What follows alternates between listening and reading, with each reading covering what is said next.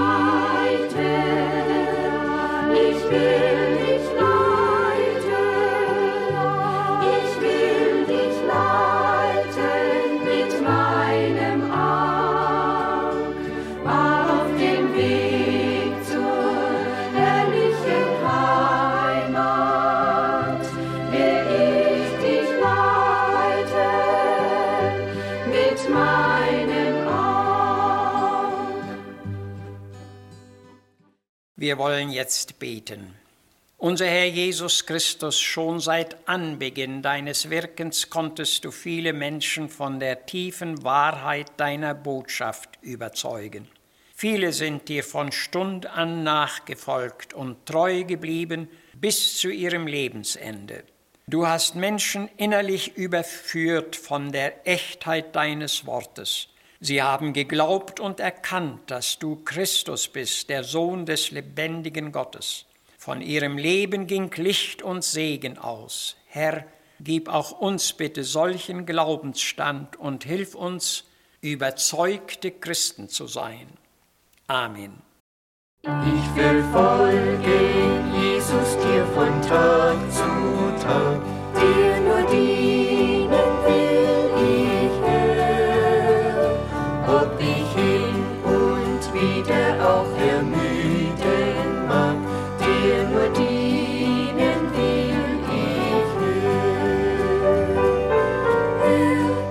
stehe zu deinem Dienst bereit.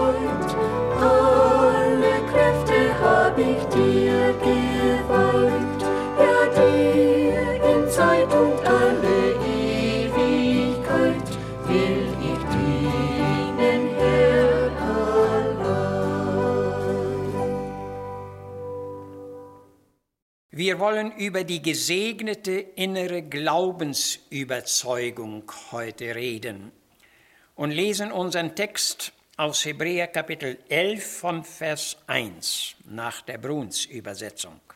Der Glaube ist ein festes Vertrauen auf das, was man hofft, und ein inneres Überführtsein von Dingen, die man nicht sieht.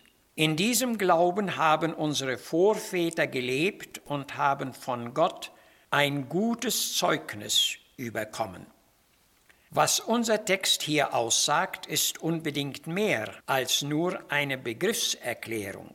Das wirkliche Geheimnis des Glaubens lässt sich nicht durch Erklärungen erfassen.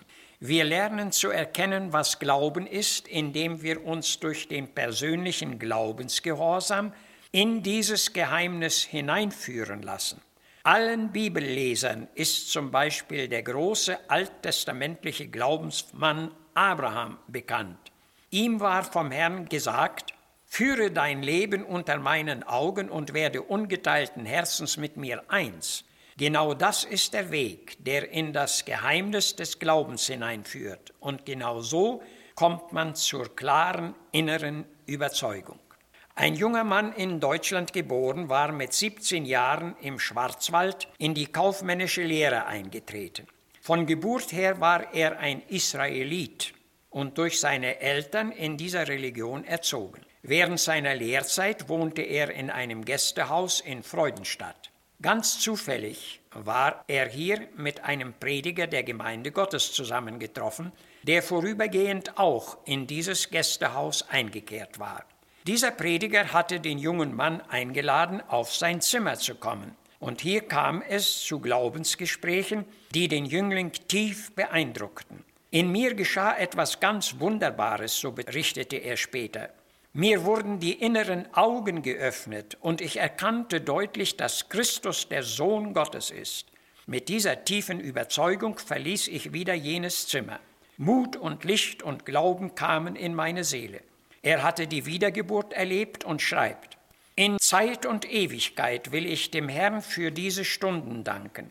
Hierzu zitierte er das Wort Jesu, Fleisch und Blut, das heißt ein Mensch, hat dir das nicht offenbart, sondern mein Vater im Himmel. Dieser Jüngling wurde später ein Bote des Herrn, der über 60 Jahre lang andere Menschen in weiten Kreisen der Welt von der Wahrheit des Evangeliums überführte. Es war im Jahre 1995 in Kasachstan in Russland. Dort hatten deutsche Landsleute spezielle Gottesdienste anberaumt, Während eines Gottesdienstes stand nach der Predigt in dem fast überfüllten Raum ein kräftig aussehender Mann mittleren Alters auf und sagte ungefähr so, ich bin ein Atheist. Ich habe mein Leben bisher im völligen Unglauben gelebt. In diesem Gottesdienst habe ich aber zum ersten Mal meinen Irrtum erkannt. Tränen rollten aus seinen Augen und er bat die Gläubigen für ihn zu beten.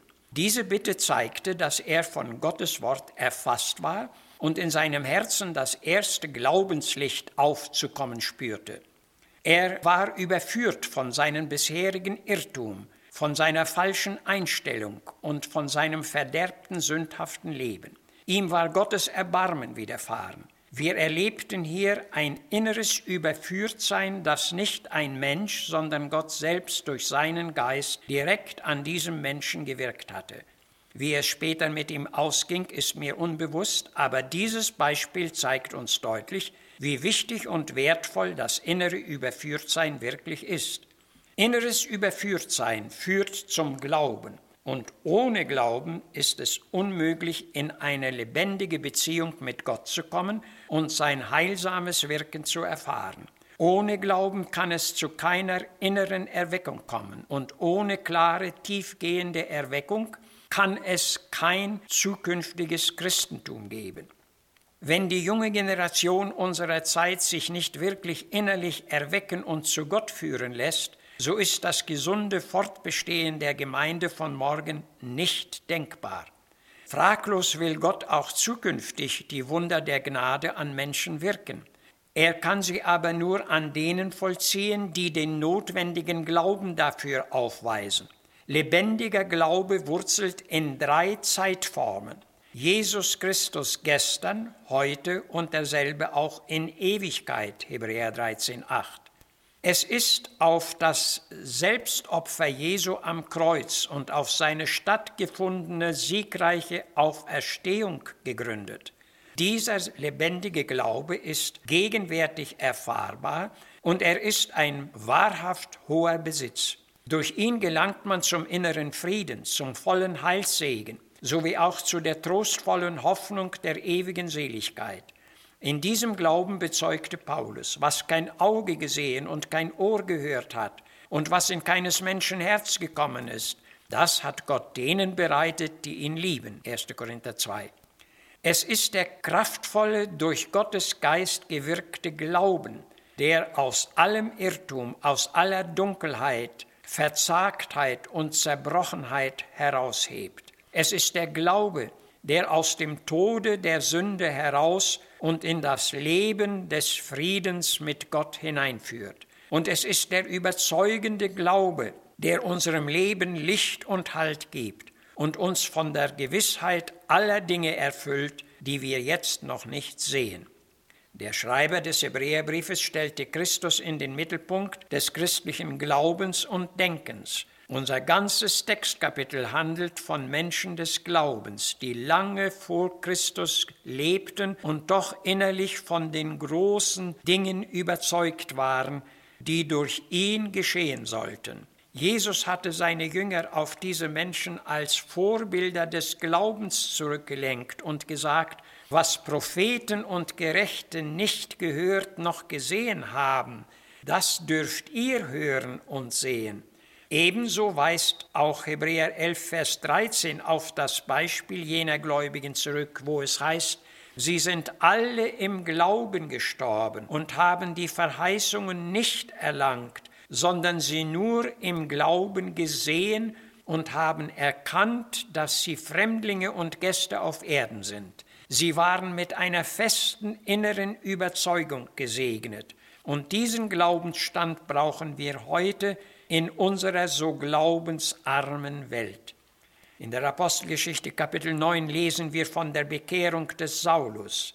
Als ihm der neutestamentliche Glaubensweg klargelegt war, da fiel es wie Schuppen von seinen Augen.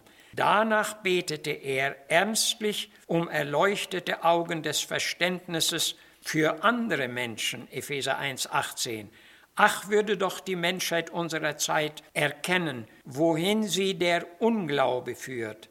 Eine von Gott gelöste Menschheit geht mit Sicherheit keinen guten Zeiten entgegen. Sie lebt eher auf ein größtes und folgenschwerstes Chaos zu und zudem auch auf die ewige Verlorenheit. Unser Text sagt, der Glaube ist ein festes Vertrauen auf das, was man hofft und ein inneres Überführtsein von Dingen, die man noch nicht sieht. In unserer Zeit wird es dunkler, Manche herannahenden Ereignisse mögen wir noch nicht sehen. Wir sehen auch unsere verheißene ewige Heimat noch nicht. Doch wir wissen, es gibt ein Land voll reiner Lust. Der Glaube schaut's in Christenbrust. Es liegt am Ende unserer Bahn, drum eilet vorwärts Himmel an. Und Jesus sagte, selig sind, die nicht sehen und doch glauben. Bitte nimm das zu Herzen. Amen. Halte nur, mein Bruder,